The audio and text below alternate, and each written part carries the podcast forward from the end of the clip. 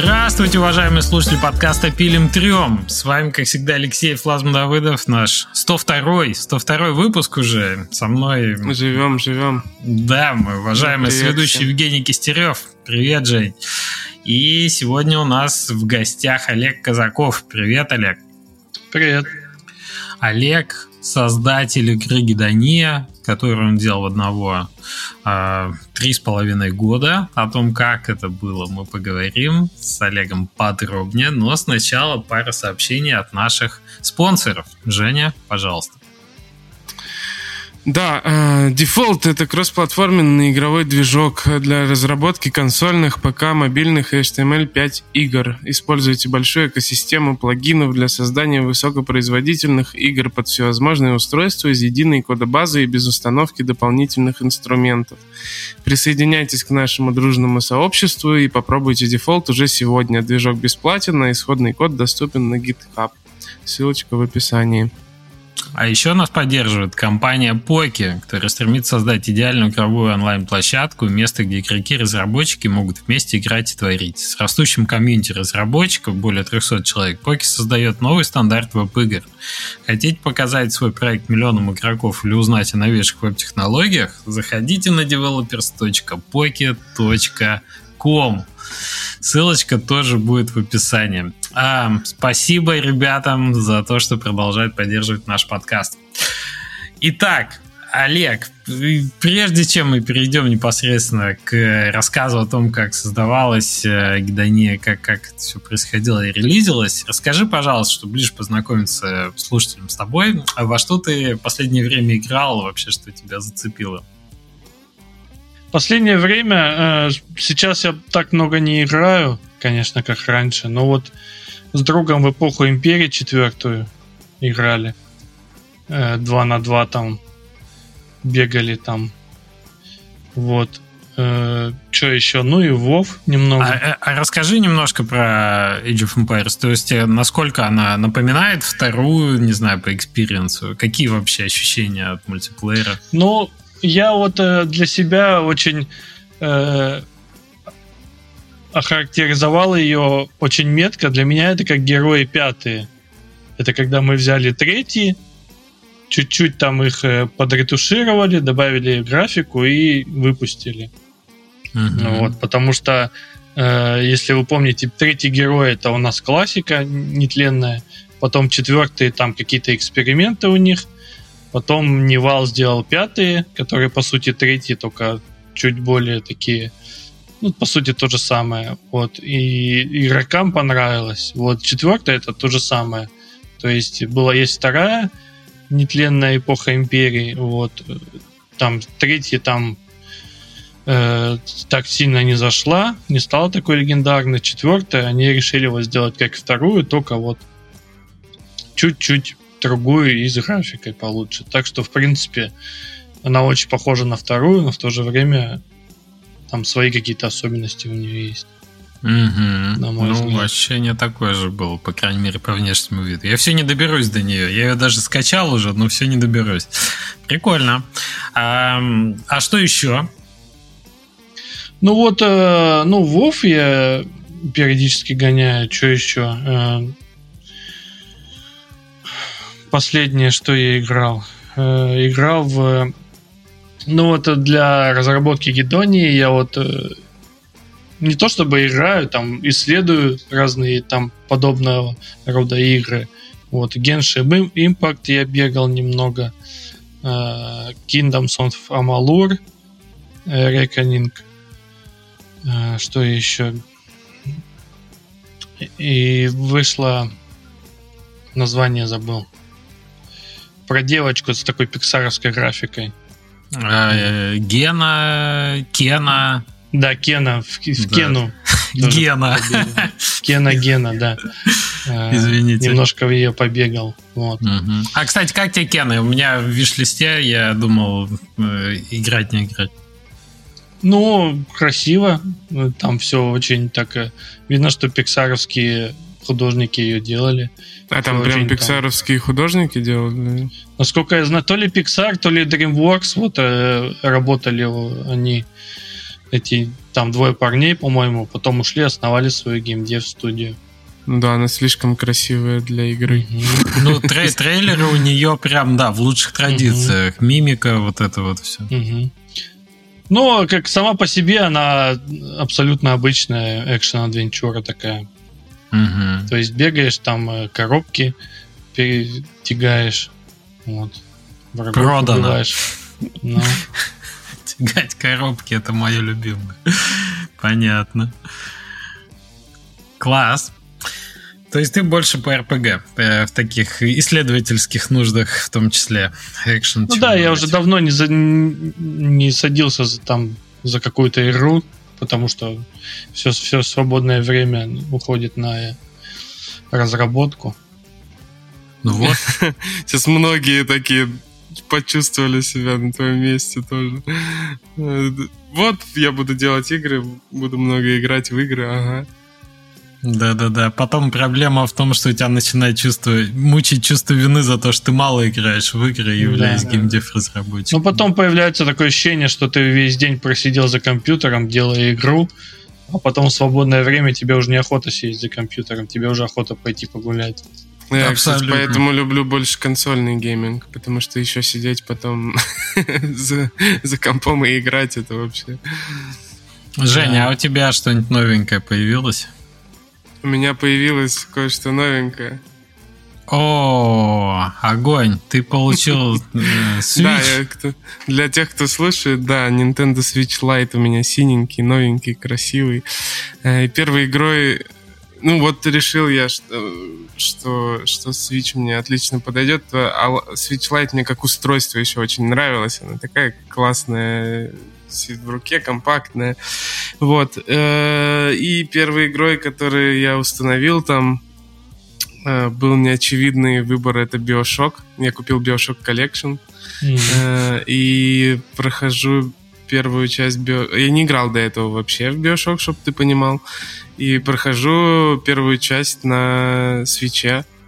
А, все, все отлично, все классно работает. Для тех, кто не знает, про Биошок. Основная эта тема там в том, что почему она людям нравится, то, что я слышу в основном, это из-за мира, повествования и всего такого. Но вся проблема в том, что ну, а так это шутер, типа такой замороченный шутер с э, кучей способностей, там ну, там реально, походу, как игру мечты делали. Туда вложили все, что могли. Там, типа, и спеллы какие-то, и оружие, и, и пять, э, пять, пять штук умений, там, кастомизируемый персонаж под ну, под разные ситуации. Очень замороченная геймплейная игра, если честно. Ну, как для меня, как для шутера, знаешь, там, типа, если с Вульфенштейном каким-нибудь сравнить, где у тебя пять оружия и бегай, и все. Mm-hmm. Э, вот. А славится-то она больше ворлдбилдингом, сеттингом э, и всем таким. И я в какой-то момент осознал, что... Ну, она, ее нет на русском на свече, она на английском. Я в какой-то момент осознал, что я не особо слежу за сюжетом и просто играю в геймплей. Ну, я ощущаю мир красивый, там все такое. И я даже не понимал, что вообще происходит. Я такой, ну, и, и вот, и потом я, мне пришлось на Ютубе отдельно включить, там, типа, объяснение сюжета Биошок, там, типа, я пол игры прошел, и, и типа, понял, потом постфактум понял, что ж я, что ж делал, я делал, э, против кого боролся и все такое, и теперь вот вторую половину игры я буду играть, типа, понимая это.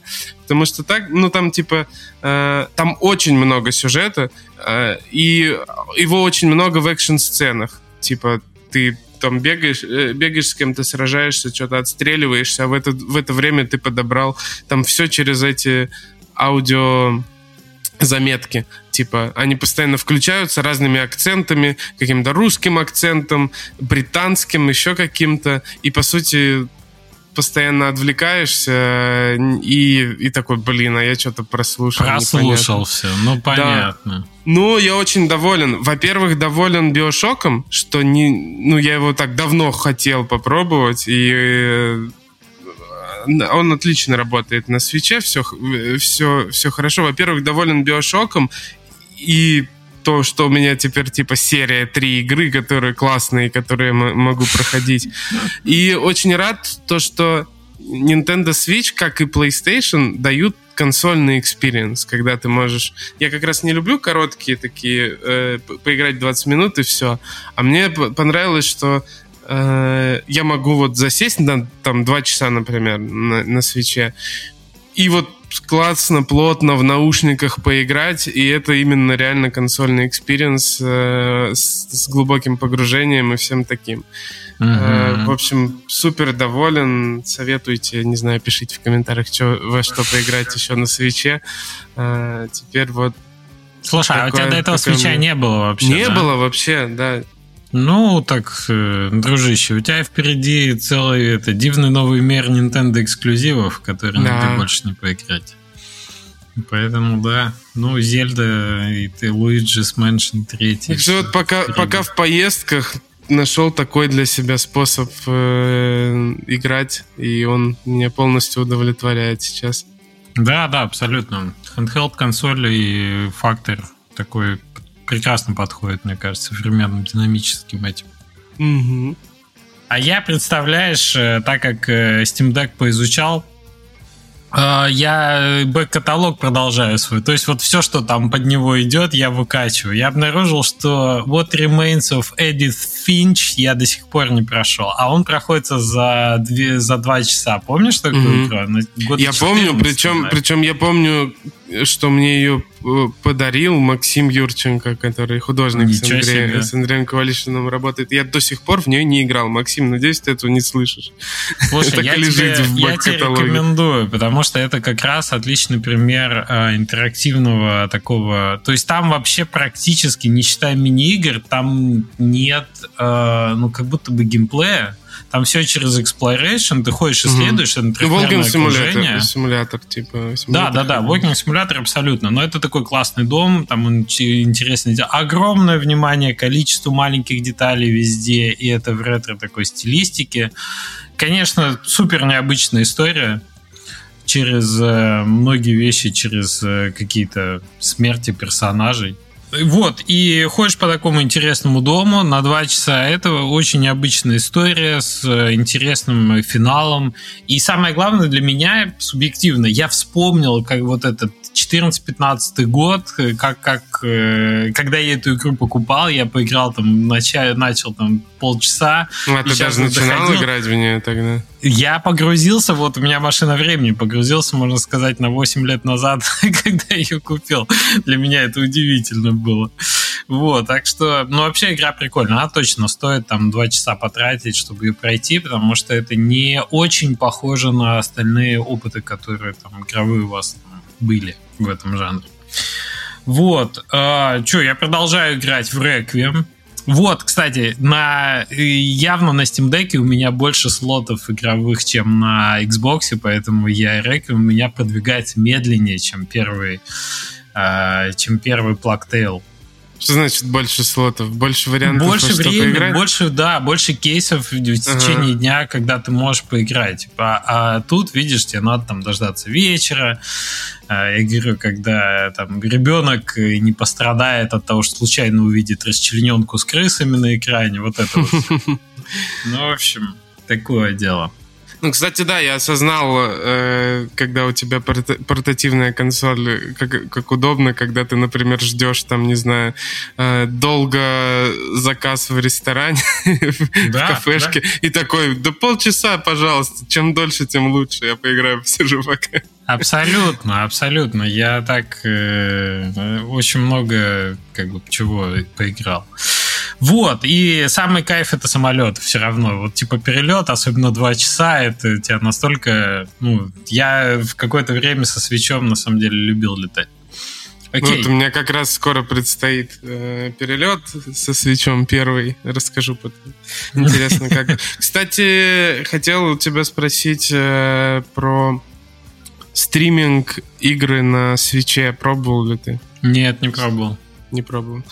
Ну ладно, тоже попробую, потом как-нибудь расскажу. Я, насколько понял, всякие новые резиденты и несколько других игр, они типа стримятся на Nintendo Switch, когда у тебя хорошие интернет-соединения. Ничего себе. Что, ну, да, я это случайно обнаружил. Я даже не знал, что Switch, на Switch есть стриминг как таковой.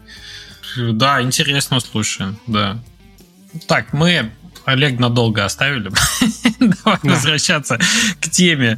Так я неправильно, что ли, произносил название игры? Ты ее как-то Гедония называешь, да? Гедония, да. Угу. А ты как произносил? А я как-то на Гедонию все больше, как, как этот. Как, ну да, Гедония. Как ресторан у Чичваркина. Да, значит, Гедония все-таки. Ну, окей. Mm-hmm. как тебе пришла извините, идея э, делать свой РПГ в открытом ну, РПГ мире. я всегда хотел сделать. Просто э, это такой проект, особенно в открытом мире, технически очень сложный, поэтому э, ни опыта, ни средств не хватало, чтобы засесть, потому что, ну, все у меня обычные мои предыдущие проекты там где-то там по 7, по 8 месяцев занимали. Вот. А вот предпоследний проект у меня там была тактика пошаговая. Э, Galaxy Squad называется. Она у меня тоже была довольно успешной. И э, за счет этого я смог уже э, вот так за несколько лет, на несколько лет засесть вот именно за такой большой проект. Вот. Но RPG я всегда хотел сделать. И у меня есть несколько любимых игр, которые механики я э, очень любил и которых сейчас нет в современных играх, э, по моему мнению. Вот, и я хотел их вернуть в какой-то а мере. Ты, ты довольно давно самостоятельные игры выпускаешь на Steam, как я вижу. С, 2001, с... с 2011 года я занимаюсь разработкой, и с 2015 я выпускаю в Steam. Ага, ну, и, и начинал ты с хорроров больше, да, как я вижу? Ну, нет, начал я с шутера, у меня был шутер, потом хоррор, Потом небольшая там такая тактика пошаговая, не пошаговая, а реалтаймовая. А, типа рогалика. Вот. Потом еще один шутер. И потом еще одна тактика, и вот э, Гедония у меня была. Слушай, ну у тебя большой опыт. Шутеры, в общем-то, нетривиальный выбор для первого проекта. Насколько... Ну, это нет, это только в Стиме. Вообще, если говорить о всех проектах, то первый проект у меня вообще было Э, Tower Defense, потом там э, пазлы у меня были, потом такие аркады, потом а я это под, под что-то делал. под мобильные было или, или Это тогда еще было, вот в Unity был веб-плеер, и можно было в браузер а, э, делать. Okay. И там на порталы их скидываешь, и получаешь там с рекламы какие-то там копеечки. Ну, ты имеешь в виду веб-порталы или какие-то соцсети, типа и ВКонтакте? Там сначала я э, веб-порталы выкладывал игры, потом для ВКонтакте сделал там три проекта. Угу. Интересно. Такой не самый обычный путь. В общем, ты уже опытный инди-разработчик, можно сказать, с десятилетним плюс стажем. Ну какой не самый обычный? Как, похож на твой, как то же самое, как Flash. Браузерные игры. Почти Flash. А я не считаю, что Flash бэкграунд сейчас распространен среди инди-разработчиков. Да? Мне кажется, это уже нишевая такая Ну, часть. ну да, опытный уже, наверное, сколько, 11 лет уже ну, такой большой проект его и не потянуть, если это твой там первый, второй, третий проект. Это он, он, э, он, он все посыпется. И угу. там не сможешь ты его потянуть такой большой проект. Как ты понял, ты же ты же программист и э, какие то роли выполняешь на проекте? Все? В основном я программист, геймдизайнер, чуть-чуть модельки и остального всего по чуть-чуть. Вот, mm, как докупаю ты, как обычно графику понял? и э, звуки, музыку. Как ты как программист понял, что ты готов к такому огромному проекту? Э, я не знаю, как как-то вот наработалось уже большое количество э, опыта всякого разного уже большая база знаний, каких-то материалов своих наработок. Поэтому я решил, я, я не знал, что вот прям я все осилю, но решил, вот надо делать. Ну вот и как-то поперло с этим проектом. Вот. В принципе, там такого про момента не было, что я понял. Просто решил делать определенный момент. А ты всегда как будто бы э, любил этот жанр? То есть это ж надо решиться. В целом ты понимал, что огромный объем и потребует кучу там, инвестиций, вложений времени и средств в разработку. Ну, конечно, да. Ну вот э, я вовер со стажем. Вот. Э, потом э, все Elder Scrolls я переиграл. Угу. Еще из RPG, что я там играл? Ну, не помню уже. Ну, вот эти вот старые все классические седые RPG-шки. Вот а, Fallout, Arcanum, вот это вот все старое. Тоже mm-hmm. очень любил. Вот важный вопрос. А, как изначально звучала для тебя идея игры?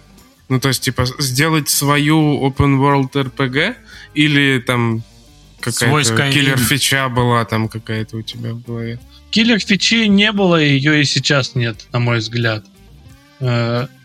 Для, вот, знаете, у нас вот э, ну, в инди разработке и вот есть вот эта вот э, теория киллер фичи, что вот вот твоя киллер фича, ты ее рекламируешь, ее через нее продвигаешь, и игроки смотрят и говорят, вот типа, ну ты выделяешься этой киллер фичей. А у меня как-то, мне кажется, я особо не выделялся, просто у нас сейчас э, особо open world RPG таких классических не выходит. А последняя, которая вышла, ей там уже лет 8, там, кто там, Ведьмак 3, вот 2015 года. Вот. И то есть все уже наигрались во все эти игры, все уже на сто раз прошли Skyrim, на сто раз прошли Ведьмака. Э, а Elden Ring, извините. Elden Ring? Ну, Elden Ring это Souls, это немножко другое. На мой ну взгляд. да. Хотя ну... сейчас они уже пересекаются с RPG-шками. Там уже не поймешь, где Souls, а где RPG. Да-да-да, RPG с Souls элементами или Souls с no. RPG элементами. Ну, когда я начинал делать э, Elden Ring, еще только там только тизер, по-моему, появился. Угу. Вот, там вообще ничего не было. То есть у меня э, такое ощущение, ну, у меня, у меня такие мысли на эту тему, что вот, допустим, игроки смотрят, типа, вот еще, о, вышла там Индия RPG с открытым миром. Вот, как бы, да, ничего особенного, но ничего особо и нет поиграть в этом жанре, поэтому ну, это классная на самом деле история, ну, типа, когда ты любитель жанра какого-то, ты его понимаешь отлично, и э, там не выходило ничего уже больше пяти лет. Сам, вот это и есть киллер фича, по сути. Ну да. Просто дай, дай тем игрокам, которых ты также хорошо понимаешь, дай им то, что им нужно. Да. Слушай, а визуал такой необычный, э, то есть мне это, конечно, напоминает э, Зельду, да, с одной стороны, именно по шейдеру, вот этот cel шейдинг такой, обводочка, и с одной стороны, я как разработчик понимаю, что это неплохой вариант сэкономить ресурсы, потому что Э, на текстурах, как минимум, довольно много экономишь, где заливочками все это дело. С другой стороны, это все-таки, ну, такой технологический стек, который надо потянуть. Как ты пришел к такому визуалу? А, ну, у меня было несколько э, э, вариантов, э, которые я перебирал. У меня был вариант такой dark fantasy, потом вариант такого чего-то технологического, более реалистичный вариант. Вот, и я как-то вот э, свои материалы там, шейдеры перебирал, и вот как-то перебирал, перебирал и пришел вот к такому вот э, такому визуалу. Вот, и решил, что он лучше всего работает. Угу. Вот. А вообще... По технологическому стеку, ну, я думаю, ну, я думаю, это даже проще было, чем делать какой-то реалистичный э, дизайн под реализм делать. А проект, извини, я, может, прослушал, он на Unity сделан? На Unity, на Unity да. Ага. Это как бы при запуске игры недвусмысленно дает понять плашечка made with Unity. Прикольно. Нет, я думаю, что это удачное решение с точки зрения как бы цена-качество, ну, типа, что это не так э, требовательно к моделям. Ты, кстати, использовал эм, э, какие-то ассеты, может быть, или у тебя был 3D-дизайнер? Э... Ну, всего понемножку. Я чуть-чуть брал, допустим, э, чуть-чуть закупал моделек, потом их переделывал под себя, да, заказывал. То есть э, делал вот все лица, э, вот, допустим, тела у меня купленные, а потом лица я там нанимал э, моделеров, чтобы они все лица персонажам рисовали. Вот, что-то где-то сам доделал, сам броню, допустим, некоторую делал, там какие-нибудь пропсы, бочки там. Вот, частично вот у меня э, парочка дизайнеров по фрилансу мне делали периодически модельки. То есть там всего по чуть-чуть. Э, вот, просто я как-то, ну, уже ну, есть опыт как-то все это в единую картину, чтобы не сильно выбивалось. Угу. Это, мне кажется, вот на текущий момент довольно важный навык у инди-разработчиков уметь работать с ассетами, подбирать их, адаптировать, выстраивать в общую стилистику так, чтобы все хорошо играло. Часто это освещением добивается, часто переформатированием каким-то. А угу. у тебя какой был подход? Вот ты смотришь на модель, ты э, как понимаешь, что она тебе подходит? Что там по полигонажу? Ну, э, моделька должна быть относительно простой формы, и достаточно яркой раскраски. Потом мы берем эту модельку, э, в фотошопе там парочку фильтров накладываем, чтобы вот эти вот детальки, детали э, излишние на текстуре немножко сгладить, э, немножко э, насыщенность увеличиваем, и потом э, вставляем, она уже подходит, в принципе. Потом накладываем еще шейдер вот это мультяшный с обводкой, и она, в принципе, уже смотрится ну, органично.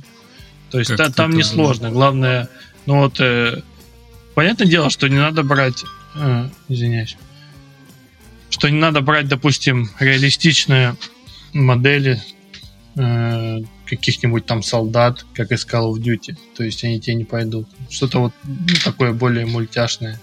Угу. Надо изначально искать. Вот. Ну и когда делаешь модельки, заказываешь, то есть тоже делаешь попроще и покрасочнее. Хорошо, давай немножко вернемся к истории. Три с половиной года. Ты вообще закладывал такой тайминг? Или это было вышло больше, чем ты рассчитывал? А, а я даже и не помню, сколько я. Вот э, когда я начинал, ну, вышло чуть больше. Я думал, за года два с половиной, за два управлюсь. Ну, ну ты уже как опыт, опытный разработчик понимал хотя бы не, что это 6 месяцев будет, что два с половиной года заложил сразу. Ну да. Э, и плюс еще, ну, она же еще, ну, для меня не закончена, то есть она вышла в релиз, но я еще планирую часть DLC-шек с э, дополнительными с аддонами, там, с новым контентом добавить. Так что еще, думаю, полгодика над ней я поработаю, потом только перейду к новым проектам. Олег, ну у тебя в команде получается вот ты сам, как дизайнер и программист, ряд аутсорсеров, вот угу. у тех, кого ты заказывал, э, зву... Э, ой, ну модели. Угу. И, естественно, ты озвучку заказывал отдельно. Озвучку, я... да я оценил, что у тебя полна, полноценная озвучка с самого начала игры присутствует, и, видимо, дальше по сюжету тоже идет.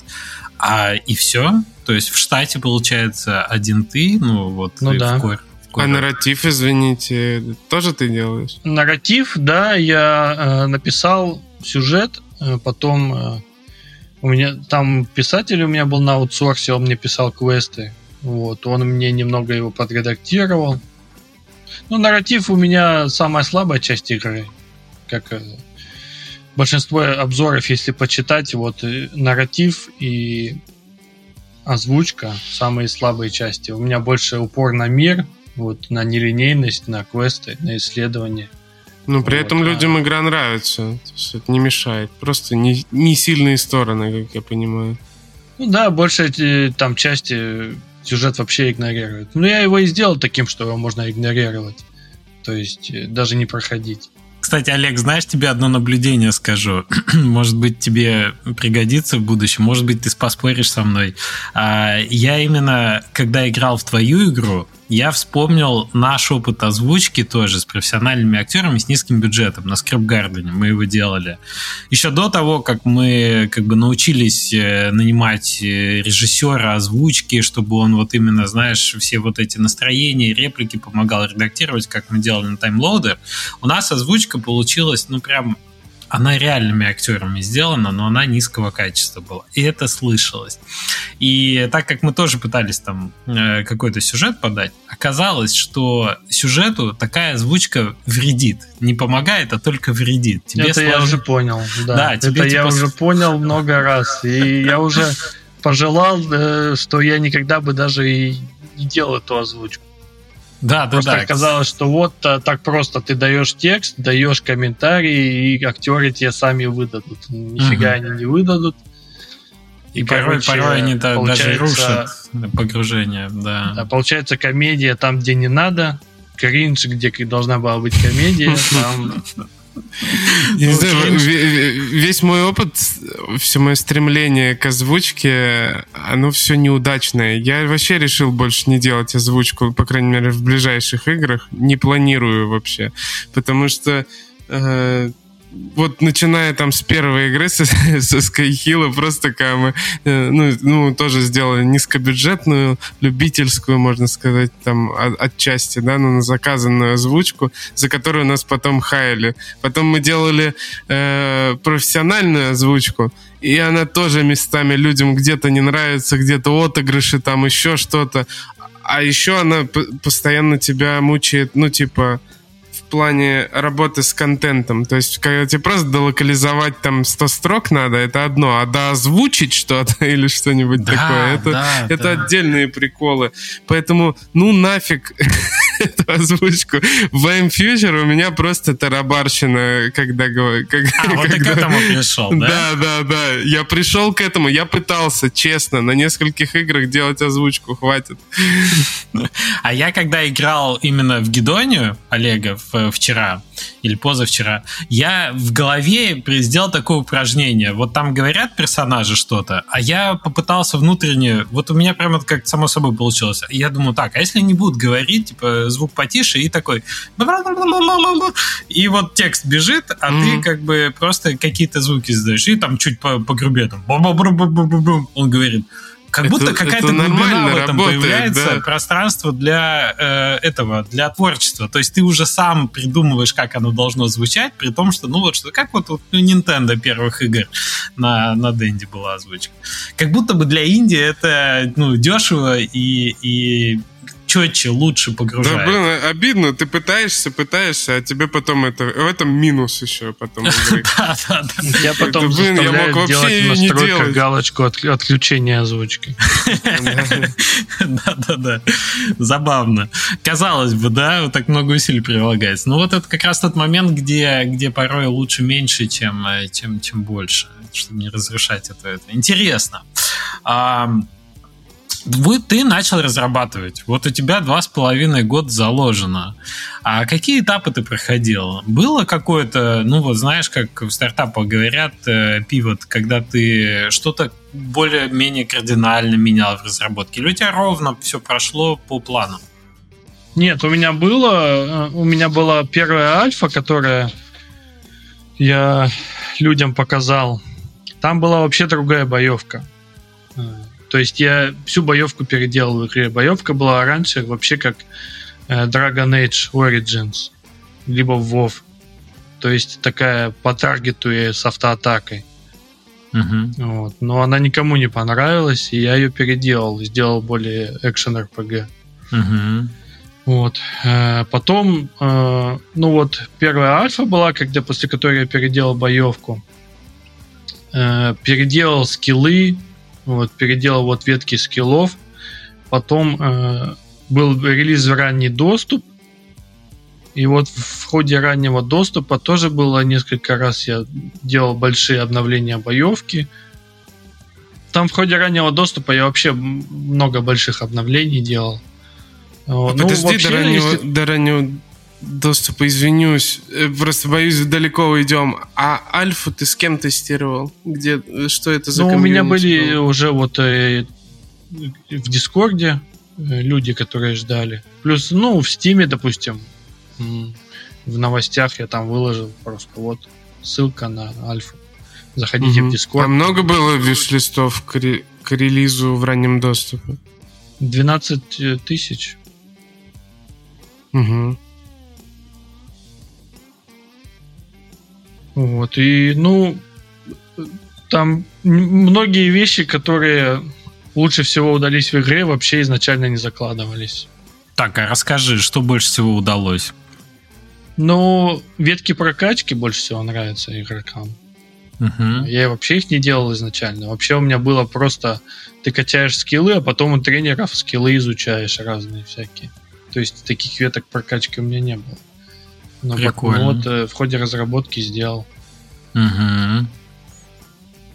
Ну, то есть больше как будто бы сам процесс игровой, не, не вот этот обвес э, снаружи, а то, что по сути является игрой. Прикольно. А, ранний доступ. Как долго заняла разработка до того, как ты зарелизил ранний доступ? Один год ровно. То есть я начал летом 2019 и выпустил летом 2020. Ну, слушай, шикарно, учитывая, что один mm-hmm. дел, это вообще какой-то рекорд. То есть, а, а что у тебя было playable на момент релиза в ранний доступ? У меня было две с половиной локации из 2, 3, 4, 5, из 8, 9. Э, потом строительство было. Вот, ну, вот ветки прокачки, там на, на 80%. Потом где-то 30 квестов из 70. Сюжетки не было вообще. Угу. Слушай, а ты э, игру с нуля начинал писать или использовал какие-то... Ну, есть же в, в Asset Store шаблоны там типа open world RPG template, mm. там, я не знаю, или, или там отдельные системы для инвентаря, для веток mm-hmm. прокачки, или ты все прям с нуля писал? Ну, э, геймплейные все системы я делал сам. Mm-hmm. Вот э, из, э, из плагинов Asset Store я использовал э, World Streamer, он для подгрузки в открытом мире. Mm-hmm. Вот. Э, потом, что еще? Э, Astar Pathfinding для вот, навигации. Для pathfinding, понятно. Угу. И э, что еще? Ну вот Ngui у меня интерфейс уже я с ним давно работаю, поэтому я к нему привык. Ну и все, наверное, остальное все сам. Угу. Ну, видишь, э, это же не все прям с нуля. То есть, как, допустим, инвентарь я уже раз десятый делаю для своих игр, поэтому уже уже есть да, наработки просто... вытащил откуда-то. Да, засунул. часть кода да, со старых да. игр просто взял. Угу, угу. Ну, тут опыт сказывается, конечно. И то, что ты с 3D работал до этого, в целом, понимаешь угу. этот pipeline, как, как готовить модель, как засовывать. Прикольно. Ну, целый год и за год половина квестов. Это, слушай, ну ты Ну не половина, там процентов 30 на самом деле. Может даже 25 было от всего контента. Угу. Вот за ранний доступ я много чего добавил.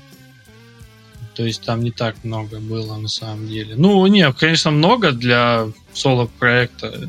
Для одиночки это много. Слушай, ну вот. я вот смотрю, у тебя по отзывам люди проходят, пишут 20, сколько, 20 плюс, 24 часа на прохождение всей игры, да, и вот уже понравилось. То есть там, в принципе, контента, ну, немало, это серьезный тайминг, это довольно много всего внутри. А это прям надо уметь затащить такой объем. Скажи мне, по квестам это же локализация? То есть ты как-то их писал сначала по-русски, потом передавал? Или у тебя был человек, который сразу их писал по-английски нативно? Как ты это решал проблему? Ну, я писал по-английски, потом переводил на русский. Потом человек у меня писал э, квесты тоже по-английски. Он, э, ну, э, с Великобритании, по-моему. Вот. И он, он писал по-английски, я потом их тоже переводил. Вот. Местами, конечно, у меня перевод э, на русский, он немножко такой, это, э, как это, надмозговый. Конечно. А Ну, у тебя то, английский прям там свой хороший? Так, у тебя английский свой такой хороший? Или ты его отпруфридил потом специально? Но сам английский у меня хороший, вот, но я еще и профридил потом через софт, вот через, через писателя, но и все равно косяки остались. Там столько Мгм. текста невозможно без косяков. Ну, конечно, да. Вот мне там и все равно попадаются отзывы, где там люди пишут, господи, там невозможно это читать. Ну да. Именно с текстом в РПГ, конечно. Мне кажется, это одна из самых больших нагрузок. Вот после механики. Вот если мы сравним, например, а, Зельду, да, как э, более механическую РПГшку, в которой ты больше ходишь, хотя там тоже хватает в целом диалогов и так далее, но там нет как будто бы, знаешь, э, каких-то книг, как, которые были в э, не знаю, в Скайриме или в Моровинде, да, каких-то талмудов прям, которые ты листаешь, Мгм. листаешь, листаешь. Вот. И диалоги, они такие, в общем-то, нет ну, нет много текста. Мне кажется, Nintendo дизайн подход, он такой более, ну, типа, более игровой. Через, через механики, через взаимодействие, через интерактивность ты а, ощущаешь мир. Вот. А а, совре- ну, а современный PC-RPG, ну, вспомни, я не знаю, вот исп- ну, Disco Elysium какой-нибудь, да? Да там вообще текст Ну, это, это да. основная, основная суть игры, наверное. Сказал человек, который в Disco Elysium так и не поиграл в итоге. Ну да, тексты это, конечно, самое главное. Мгм. Одно из самых главных, наверное. Вот, а, но при этом у тебя чисто механически, я так понимаю, все, все здорово. Как много ты полишил? Вот, э, ролевую систему, механики взаимодействия, такие какие-то вещи. Эм, Ну вот, и знаете, когда только начинал, в самом начале, я много полишил. Э, Потом по ходу раннего доступа, там по чуть-чуть, периодически. Ну, мне трудно сказать, что из этого больше я, допустим, отрабатывал. Там за ранний доступ вообще всего по чуть-чуть, много-много всего наделал. Вот. А в раннем доступе игра пробыла, получается, еще два с половиной года. Правильно? Два с половиной года, да, в раннем доступе. То есть основная разработка как раз пришлась на тесное взаимодействие с сообществом, когда ты вот показывал Да. итеративно все, что у тебя было. А Ну скажи, да. как, как, какой ты методики придерживался работы с комьюнити? Типа ты э, слушал их, слушал, но делал по-своему, ждал, пока тебе несколько человек напишет одно и то же, чтобы ты имплементировать. Как вот ты подходил к этому? Ну, в основном слушал, делал по-своему. Если много-много людей пишет там, то, ну, я прислушиваюсь в некоторых моментах. Некоторые моменты там я никогда не поступлюсь. Вот, э, допустим, э, менять статы, вот эти вот базовые статы, сила, ловкость, интеллект, обаяние, они не меняются. Они для меня это прям краеугольный камень. Их нельзя не добавлять, не убавлять, не менять это я никогда не поступлюсь, потому что тот момент, когда ты этим поступаешься, их можно уже отменять.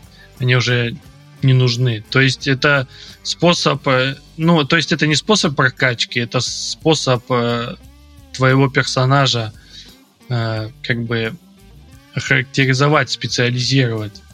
Мгм. Вот. А и, и сколько мне бы игроки мне просили, они много просили, и негативные отзывы мне писали. И там на форумах меня закидывали, там добавьте одно очко, дайте возможность там через 20, каждые 20 уровней одно очко, дайте возможность менять эти статы. Нет, нифига. Это я не поменяю никогда. Чтобы Женя понял, и наши слушатели, начинается все с такого круга, когда у тебя есть э, в среднем, по-моему, 5 очков это база, да, и ты можешь ниже уйти, типа до 3 по силе, э, ловкости, поправь меня, Олег, если ошибаюсь, харизма ты сказал, и еще что-то было. Интеллект. Интеллект. Э, Мне немножко Fallout напомнил, кстати, только меньше и меньше показателей от Special. Ну, это уже напомнило, потому что это прямо оттуда и взято. Да-да-да. Я просто не так давно третий Fallout запускал. Но На третий Fallout, вот тут и мой э, этот э, фанат Fallout озлобленный, он скажет нет. Второй Fallout. Третий Fallout, там они, э, это уже было не то. Угу. То есть для меня третий, вот первый, второй Fallout это эталон, Третий Fallout это когда он превратился в шутер, уже по сути статы стали меньше значить. Ну да, ну да, конечно. То есть я там просто э, пушку нашел получше, и все, тебе не важны твои статы. А в первых двух Fallout там игра, допустим, 10 силы и 0 силы, это абсолютно разные игры. Угу. Вот. Тебе хотелось сделать с большим влиянием RPG-составляющей э, на геймплей. Да. Угу. То есть, чтобы вот, э, допустим, 2 силы и 4 силы, любой современный RPG это, ну, там, 10% урона, допустим. А у меня это, допустим, абсолютно разные игры. Там 4 силы ты просто там бегаешь и всех там кулаками убиваешь.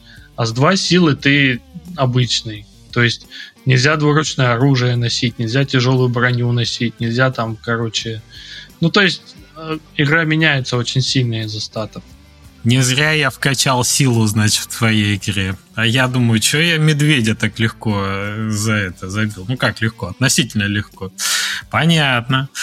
Э, окей, а, ранний доступ, ты слушаешь фидбэк игроков, ты прислушиваешься к ним, но все равно делаешь по-своему. А что-то еще у тебя было на вот э, взаимодействии между тобой и игроками, что удачного, может быть, посоветовали наоборот игроки? Не, у меня много было. Не, я не только по-своему делал. Да, я прислушивался, конечно, много где.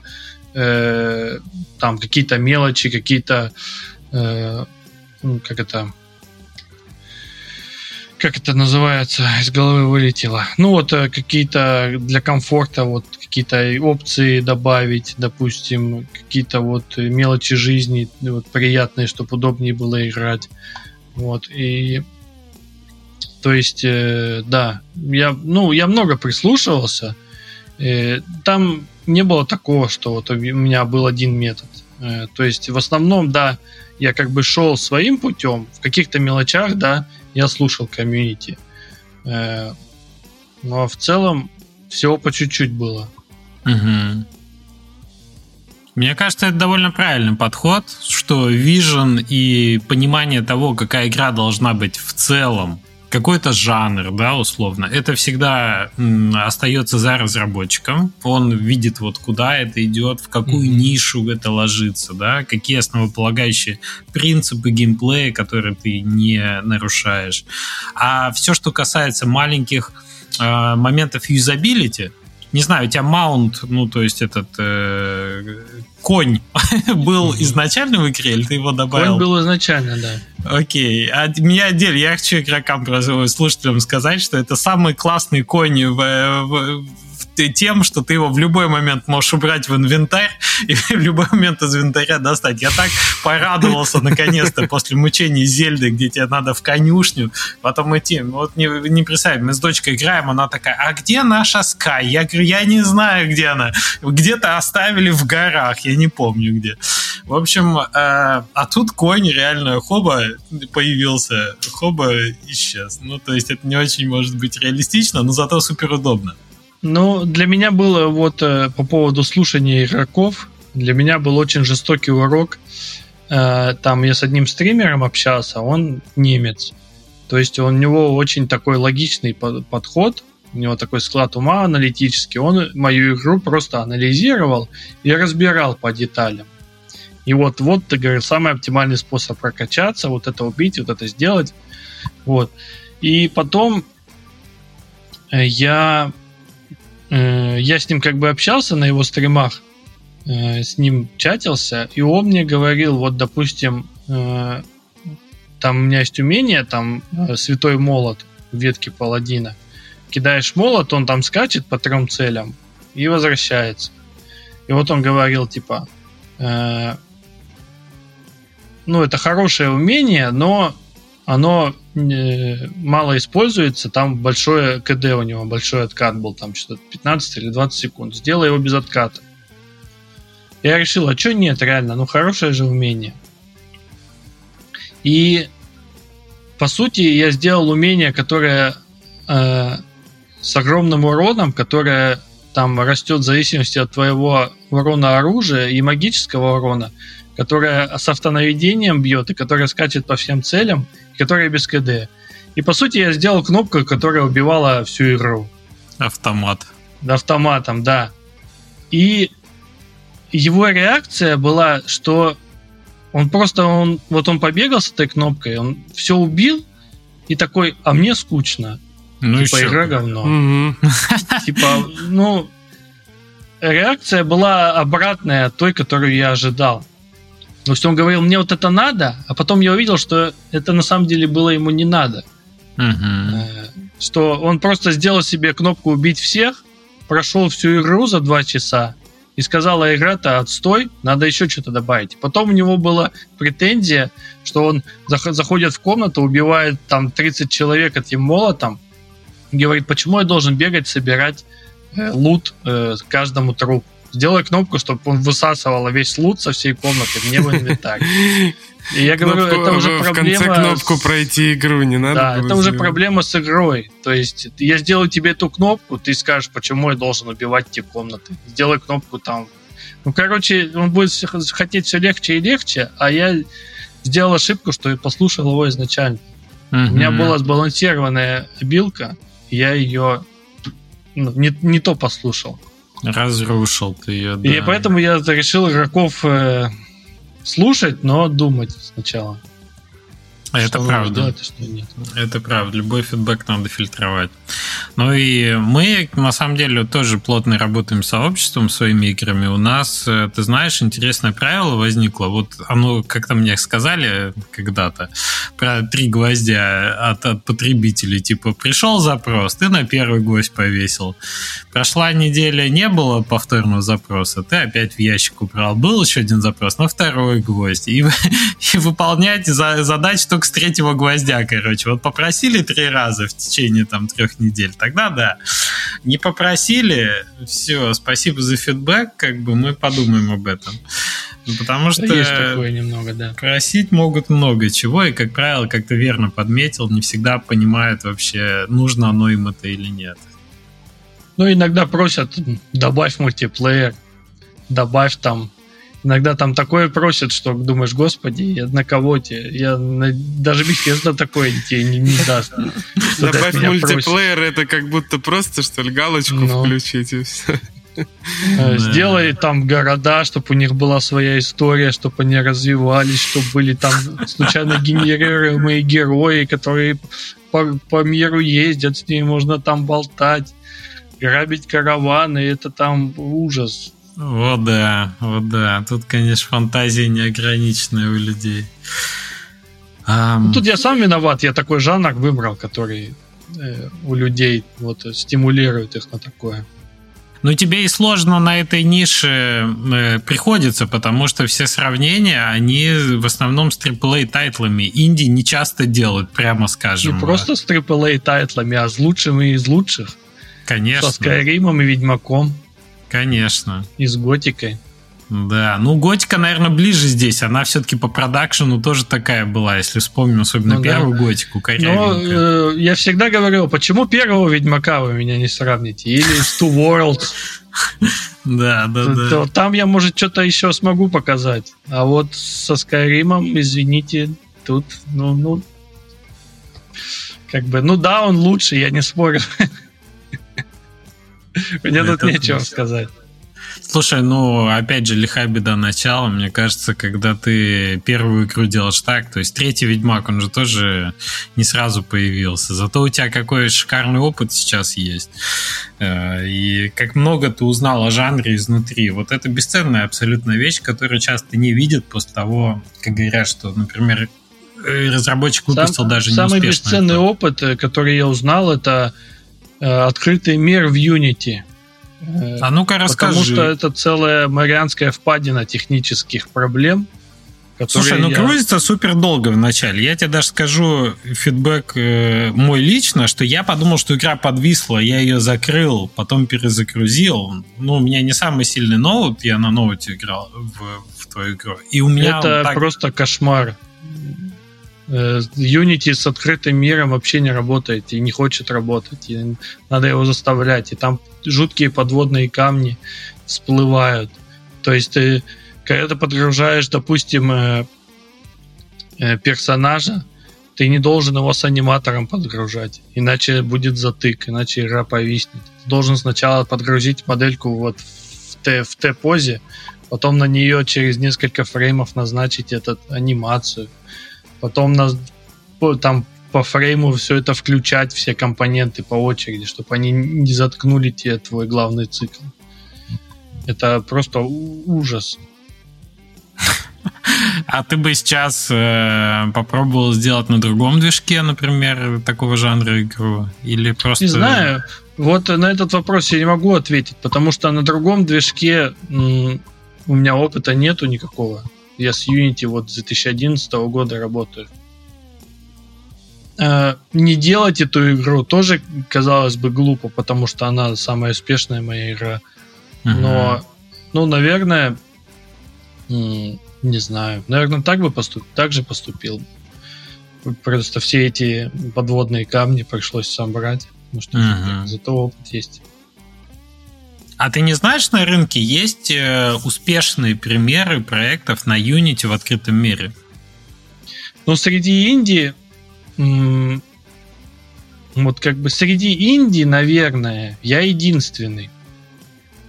Как бы это ни звучало. Э, среди вот AA вот есть Outward. Угу. Я не считаю его инди, он все-таки чуть похрупнее. У него и издатель есть. Вот. Среди AAA это Геншин и Тарков. Угу. Вот, то есть у них достаточно большие локации, у них динамическая. Ну, Genshin вообще open world, там китайцы какое-то невозможное чудо сотворили, потому что как они это сделали, я не понимаю. А Genshin на Unity сделан? Genshin сделан на Unity, да. Ого. Я Но они там, мне кажется, переворотили просто все, что можно было. Ну и у них был доступ к движку. Э, ну, к, да. ну, к исходному коду они сто пудов купили у Unity его там за там миллионы долларов. Угу. И они ковырялись в самом ядре движка. Но у меня к нему, к сожалению, не было доступа. Ну, Геншин совсем другой уровень продакшена, конечно. Там команды огромные. Прикольно. Интересно. А, хорошо, давай ближе к релизу тогда. Ну, то есть, э, ты в раннем доступе находишься. В какой момент ты понял, что вот ты релиз состоялся, чтобы вы понимали, э, в 22 году, когда, напомню, буквально 1 ноября. Она вышла 15 октября. А, 14 октября, да, извини, 14, 1 да. ноября был апдейт. Да, да, да, ты прав. Ага, ну то есть вот буквально совсем недавно. Угу. А. А, как я понял, ну, вот был такой момент, когда я сделал все основные фичи по контенту, и я понял, что э, добавлять что-то новое уже смысла нет, контента уже хватает, его уже даже много. Вот. Полишить бесконечно уже не было ни сил, ни особого желания, потому что, ну, все работает как бы, э, ну, когда она вот под конец раннего доступа уже довольно мало людей в нее играло, средний онлайн у меня был там человек 20-30 в день. Вот. Э, и она э, как бы я понял, что да, может быть не все готово, может быть есть какие-то мелкие косяки, но в целом она готова. Даже первые, допустим, грубо говоря, 5-6 часов понравятся большинству. Вот. И я вышел, э, ну, я выпустил ее, и косяки были, и я знал, что они будут, и были негативные отзывы, которые говорили, что вот, игра не готова, она еще должна была быть в раннем доступе. Но их было в целом меньше, чем я ожидал. Mm-hmm. Просто для себя я решил, что такой большой проект в открытом мире баги будут всегда. Они и в Скайриме есть там спустя 10 лет. Угу. Просто какой-то вот основной основное ядро должно работать. Ну вот все квесты должны работать. Сюжетка должна проходиться, все ачивки должны браться, и все подземелья должны убиваться. В целом вот это вот все. А то, что там, допустим, кто-то там сквозь камень провалился, ну, что теперь. Это уже там, может, с годами допилю по Мгм. чуть-чуть. Мгм. Вот, как-то так. Интересно. Э, Расскажи, как ты готовил релиз. Э, Я так понимаю, что весь маркетинг, вся подготовка ассетов, трейлеров э, была на твоей стороне. Как ты это решал? Ну, трейлеры я как бы давно уже, у меня есть определенный опыт э, создания трейлеров. Трейлеры я сделал, гифки тоже сделал. А, Ну и все. Потом только ключи отправил там. э, Там нанял несколько инфлюенсеров, там рекламу купил. А какой у тебя Да. был бюджет общий на маркетинг, если это в деньгах посчитать? Или, ну вот, э, трейлеры ты, окей, делал своими силами, да? Ну да, э, общий бюджет на маркетинг на релиз я выделил 700 тысяч Рублей. рублей, да. То есть это где-то э, чуть больше 10 тысяч э, долларов. Ну да. Ага, окей. И на, на что ты его потратил? Это именно на заказ инфлюенсерам обзоров? Инфлюенсерам э, ушло около 5000 долларов. А потом частично там с некоторыми ражурами, там, э, чтобы новости, видео от них э, получить. Э, Потом э, ВКонтакте там несколько вот э, в, сообществах э, ну, этих постов рекламных заказывал. Мгм. Э, Ну вот и не, с некоторыми, ну вот большая часть на инфлюенсеров, конечно, пошла. А это большая часть на Россию был- была, на русскоязычную? Нет, большая часть на западную. Ага. Нет, просто про ВКонтакте сказал, я Да, тоже да. почему-то подумал, что... Ну вот, э, да, ну не, русский сегмент там я чуть поменьше потратил, где-то 60-70% на западную, а остальное на, на российский сегмент. Мгм. Прикольно. А насколько тебя проект, скажем так, э, вот на- ранний доступ тебе эти два с половиной года помогал оплачивать э, твои... ну, насколько он тебя поддерживал в процессе вот раннего доступа по именно финансовым поступающим? э? Ну, он хорошо меня поддерживал. э, То есть она изначально стартовала достаточно популярной, самая популярная из моих проектов.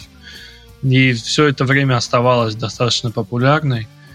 Вот, то есть мне хватало денег на, там, на жизнь и на разработку, и там даже вот, на какие-то там досуг, все такое, вот там куда-то съездить. Слушай, Вот. А, Ну. Олег, надо понимать, находится в Красноярске. То есть это в целом, э, как сказать, региональная разработка получается до покастам все равно ну, довольно бюджетно, да? Ну да, у меня тут жить э, гораздо дешевле, чем в Москве и в Мгм. Лос-Анджелесе. Ну, думаю, да. С Лос-Анджелесом точно э, сравнение в пользу Красноярска по костам. Окей, а слушай, вот такой тонкий момент после эм, того, что были сложности в этом году, и именно что ты сейчас работаешь э, со Steam, э, находясь в России, у тебя возникали какие-то проблемы с платежами или с игроками? Ну вот с платежами, э, э, да, у меня были проблемы, естественно, потому что там заблочили платежи. Вот, я ездил там э, в страны, так сказать, э, бывшего э, СНГ, ну вот, в страны СНГ ездил, там взял несколько карточек, вот, на них получал деньги. Сейчас Мгм. и там открыли в парочку банков российских, и я, ну, как бы туда уже получаю деньги. Мгм. Вот, по поводу игроков, мне в целом повезло. Э, Ну, игроки достаточно благосклонно ко мне относятся, и то, что я там русский, там мне особо каких-то сообщений не пишут. Вот, допустим, те же Mantfish, э, которые, ну вот, Atomic Heart, Да, к ним да, да. заходишь в Steam, э, у них там ужас. Ну, Там они и такая- сеттинг выбрали, прямо скажем. То есть у них же очень э, клюквенный еще сеттинг, плюс тому, я думаю... ну да, они... себя позиционируют как русские. Мгм. Вот. А у меня-то от русского вообще ничего нет. Ну это да, это в то же время, да, тоже Мгм. вариант. вариант. Понятно. То есть в целом тебе, тебе удалось как-то э, эти турбулентные эти нормально э, перенести. А, а после полного релиза скажи, насколько у тебя эм, э, насколько выше стал? То есть вот э, говорят же, что релиз есть только один. Для тебя он релиз состоялся у игры в ранний доступ скорее или в полный релиз? Именно как там по Но статам? Релиз у меня был э, в полный релиз гораздо успешнее, чем я рассчитывал. В разы больше. Она э, гораздо больше. Там на PC Gamer даже написали про Гедонию. Что написали, скажи? Э, ну, там у них была статья, что вот для игры-одиночки там э, куча контента, вот и всего понемногу, то есть типа за 15 долларов там э, хороший вариант.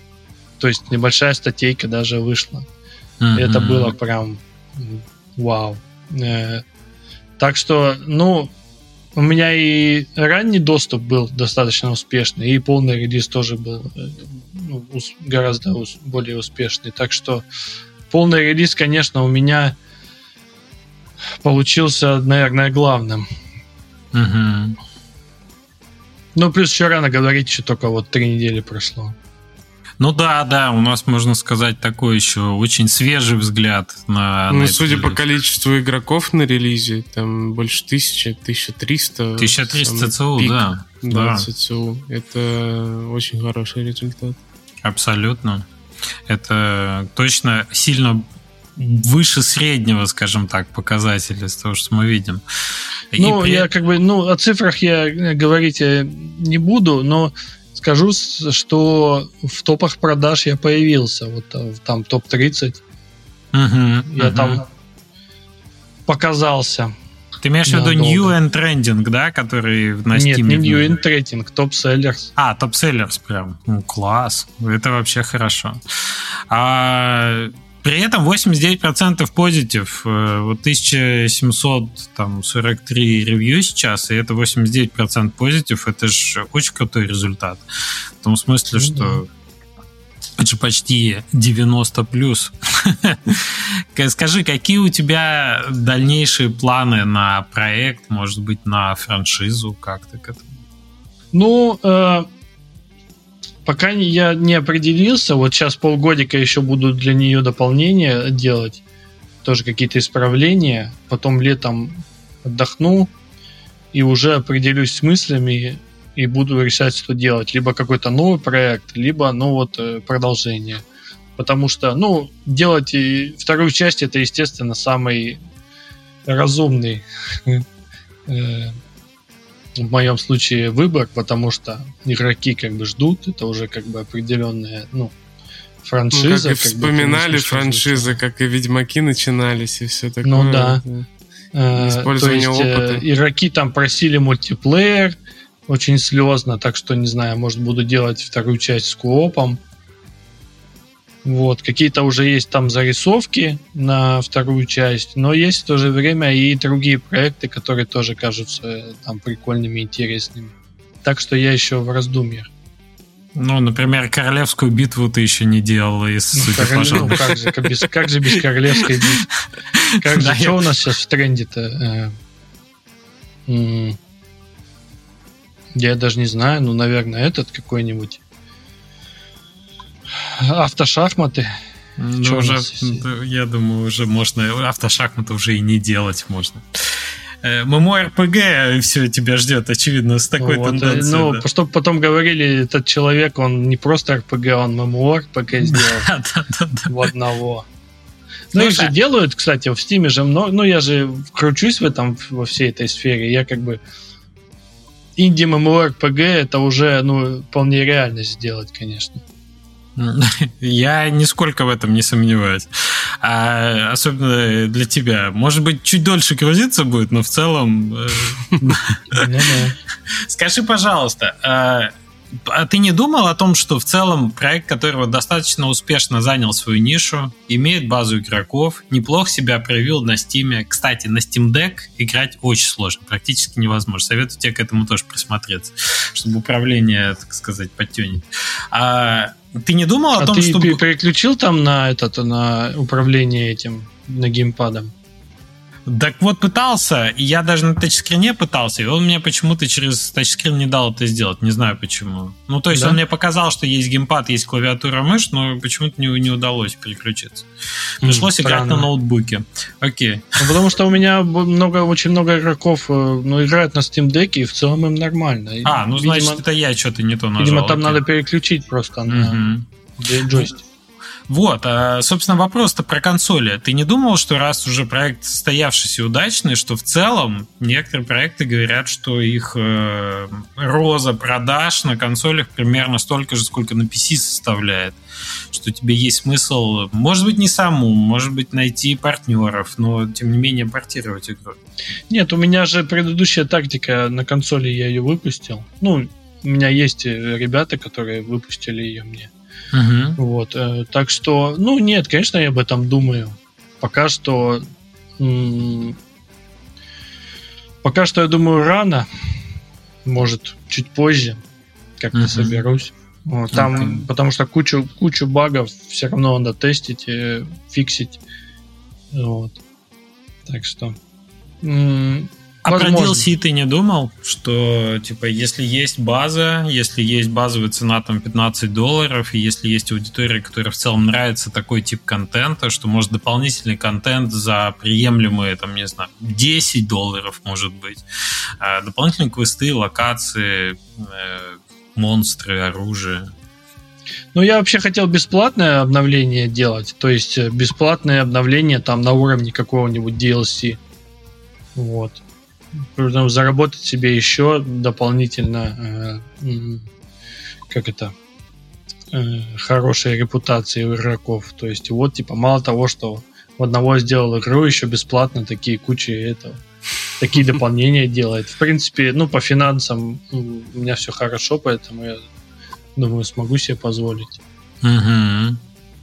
Ну, звучит как э, довольно правильная инвестиция в, э, в будущее, ну, как в имя свое, да. да, как разработчика, и в то, что ты комьюнити вокруг себя собираешь. Ну и плюс вот э, много игр в Стиме, которые и не в Стиме, и не в, в Стиме, и не в Стиме, которые вот этим занимаются и живут себе. То есть, допустим, какой-нибудь No Man's Sky, Project Zomboid, какой-нибудь... То есть это просто, по сути, сингловые игры, ну, не сингловые, да, там уже мультиплеер, но они, их они просто бесплатно патчатся и патчатся, патчатся и патчатся. И продолжают да, жить, Project, продолжают Project Zomboid, сколько ему уже? Больше 10 лет, наверное, да? Там? Но, угу. и да, все да, равно его активно дополняют, и он в топах продаж. Так он недавно вообще расцвел э, с мультиплеером заново, по-моему. А, факторию, э, ребята, факторию, факторию ну, таких игр много, то есть это очень, э, ну, правильный способ. Да, да, абсолютно. То есть, э, по, по сути, ты можешь все шире, шире расширять. И на самом деле это вин для, для тебя, как для разработчика, и для твоей франшизы, что ты все больше инвестируешь в нее. Ты можешь делать просто ценник со временем чуть дороже. Типа у тебя все mm-hmm. больше контента. Для тех, кто уже купил, для них это бесплатно будет обновление. Mm-hmm. Для новых, типа, чуть подороже. Ну, я, видишь, вот по поводу Гидонии, бесконечно расширяться я все-таки не хочу потому что вот полгодика я вот себе наметил, а дальше, мне кажется, нет смысла, потому что она изначально не планировалась для этого, и вот даже тоже отсутствие мультиплеера, оно, э, мне кажется, вот если я буду делать следующую часть уже с мультиплеером, мультиплеером и заделом там на 5-10 лет вот такого вот развития, может быть, уже на нее я буду ориентироваться. А ну, чем здесь а чем здесь мультиплеер от э, синглплеера отличается? Ну, чисто как бизнес-модель, ты же дополнительно не... Или ты именно имеешь в виду какую-то фри-то-плей монетизацию? Нет, э, просто я думаю, что больше реиграбельности у людей, э, как-то больше она комьюнити будет, больше сообщества развития будет, если это мультиплеер. То есть, допустим, выходит новое подземелье, и там люди уже собираются компаниями и прям вместе его проходят. Угу. Вот что подобное. Понял тебя. То есть у тебя получается больше больше одновременно играющих игроков, а это и и возможность в том числе монетизации повышает. Ты Да, я говорю про то, что когда больше одновременно играющих игроков, это и возможность монетизации повышать, что у тебя те же вы, выпуск тех же DLC, у тебя сразу база, которая там в первый день их покупает, она сильно выше.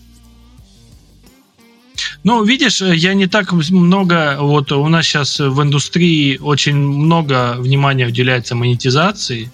Я могу себе позволить не уделять столько внимания монетизации из-за, из-за своего низкобюджетных условий разработки. Ну да, у тебя же очень в этом смысле ну, уникальная ситуация, что ты вообще один человек, по сути, у тебя нет лишних костов, ты расплатился с подрядчиками, и у тебя нет ежемесячных обязательств перед э, командой, которые надо закрывать. И ты, по сути, если ты себя чувствуешь достаточно безопасно финансово, то ты можешь сколько угодно в удовольствие, пока это тебе приносит ну, удовольствие, да. заниматься проектом. Да, это вот, наверное, есть э, большой плюс такой инди соло разработки. Да.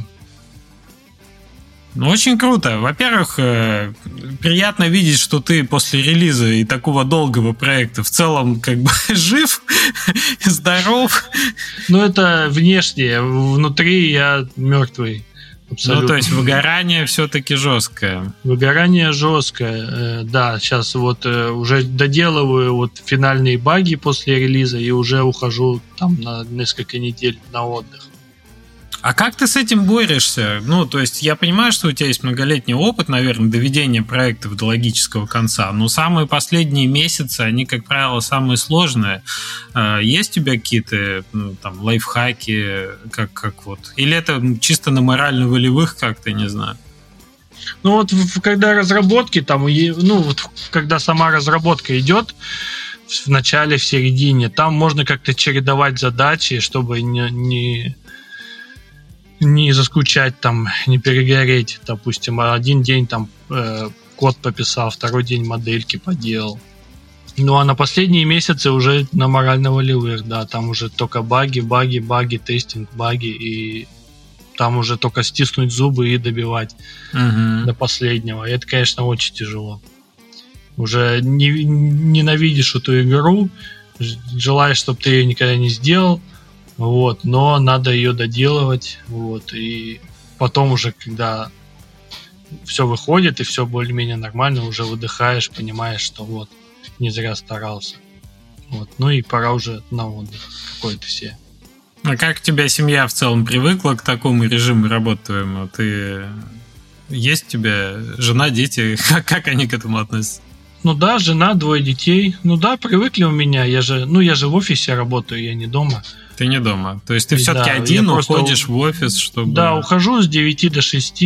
Вот mm-hmm. у меня, как обычно, рабочий день. А когда прихожу, я уже, конечно, все равно отвлекаешься, вот когда игроки там пишут или что-то надо срочно сделать, но в целом все-таки стараюсь уже уделять именно внимание семье. Mm-hmm. То есть, э, насколько это возможно, пытаться именно отвлечься от работы. Вот. Ну, ну да, они понимают, что ну, такой ответственный момент. Не, ну раз у тебя такое разделение есть, типа папа на работу ушел, все, нет, вот в 6 часов вернулся, вот есть, то тогда это более похоже на разделение, типа ну, да. работа, работа дом. Окей, слушай, очень классная история. Э, спасибо тебе за, за подробности, за детали. Конечно, в одного три с половиной года, ух, у нас не так часто бывает э, ребят, которые прям ауш open world RPG э, затащить в одного, это, конечно, можно сказать, уникальный кейс. Так что да. да, Олег, ты большой молодец, и мы желаем тебе всяческих успехов дальше, чтобы ты э, закончил все свои задумки по Гедоне, и, может быть, как-то развил эту франшизу дальше, выпустил новую платформу. Спасибо. Спасибо. Ну что, если вам, друзья, тоже понравилась история Олега, оставляйте комментарии на YouTube или где-то на других платформах, где вы нас слушаете. А мы хотим поблагодарить Лешу Нечаева, который сводит аудио для этого подкаста, и Ваню Василенко, который делает видеомонтаж, за то, что они продолжают нам помогать этим подкастам, и увидимся с вами чуть позже. Когда загадывать не будем, чуть позже. Да, всем, всем пока. Спасибо, Олег, за классную Спасибо. историю. До свидания. Пока-пока, ребят, счастливо.